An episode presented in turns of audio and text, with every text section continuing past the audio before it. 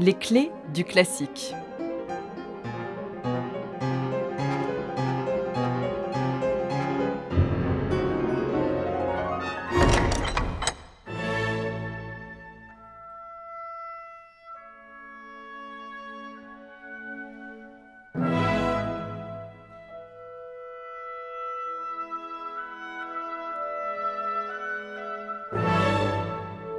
8 décembre 1813, Université de Vienne.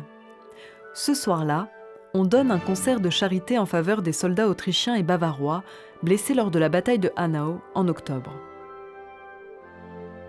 Ludwig van Beethoven est à la baguette et s'apprête à diriger deux nouvelles œuvres. D'abord, la bataille de Vittoria, pièce maîtresse du concert.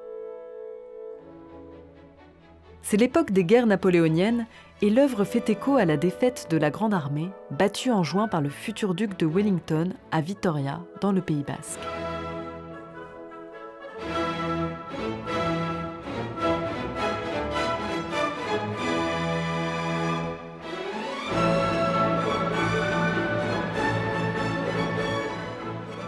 La deuxième œuvre de Beethoven, créée le 8 décembre 1813, c'est la septième symphonie. Sur scène, on a réuni les plus grands musiciens de l'époque. Antonio Salieri, Johann Nepomuk Hummel, Louis Spohr ou encore Giacomo Meyerbeer. Le triomphe de la soirée est tel qu'on reprogramme le même concert quatre jours plus tard.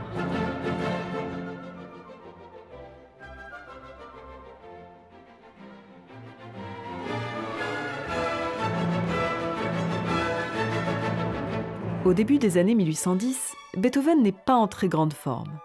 Il est de plus en plus sourd et souffre de nombreux maux. Son médecin, le docteur Malfatti, lui recommande d'aller prendre les eaux régulièrement. Beethoven aime se rendre dans la ville thermale de Teplitz, une destination très prisée, surnommée le Petit Paris. C'est d'ailleurs là qu'il aurait esquissé sa septième symphonie en 1811.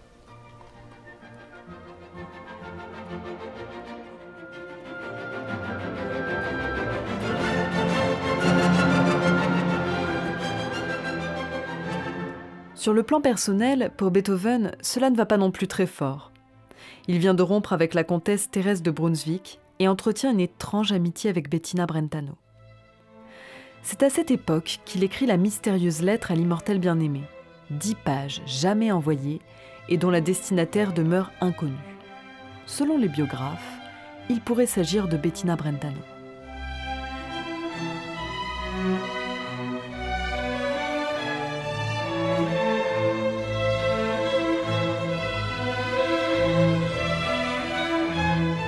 Beethoven est aussi miné par des soucis financiers.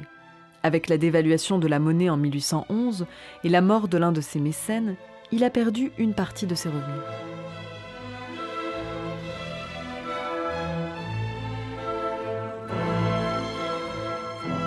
Mais tous ces désagréments ne l'empêchent pas de composer. Plusieurs chefs-d'œuvre datent de ces années-là. Son trio numéro 7, L'Archiduc, son concerto pour piano numéro 5, L'Empereur, ou encore sa sonate numéro 26, Les Adieux.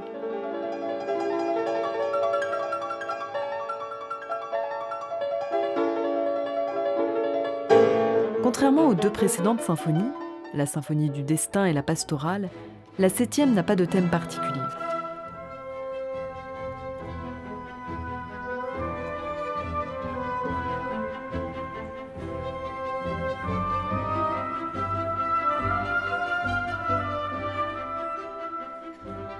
La septième symphonie est de caractère festif et joyeux. Beethoven accorde une attention particulière au rythme.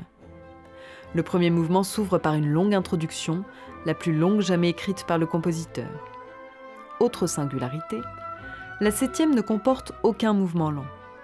Le deuxième mouvement est un allegretto et non un andante, même si les chefs ont souvent tendance à le prendre à un tempo très calme, d'où son allure de marche solennelle.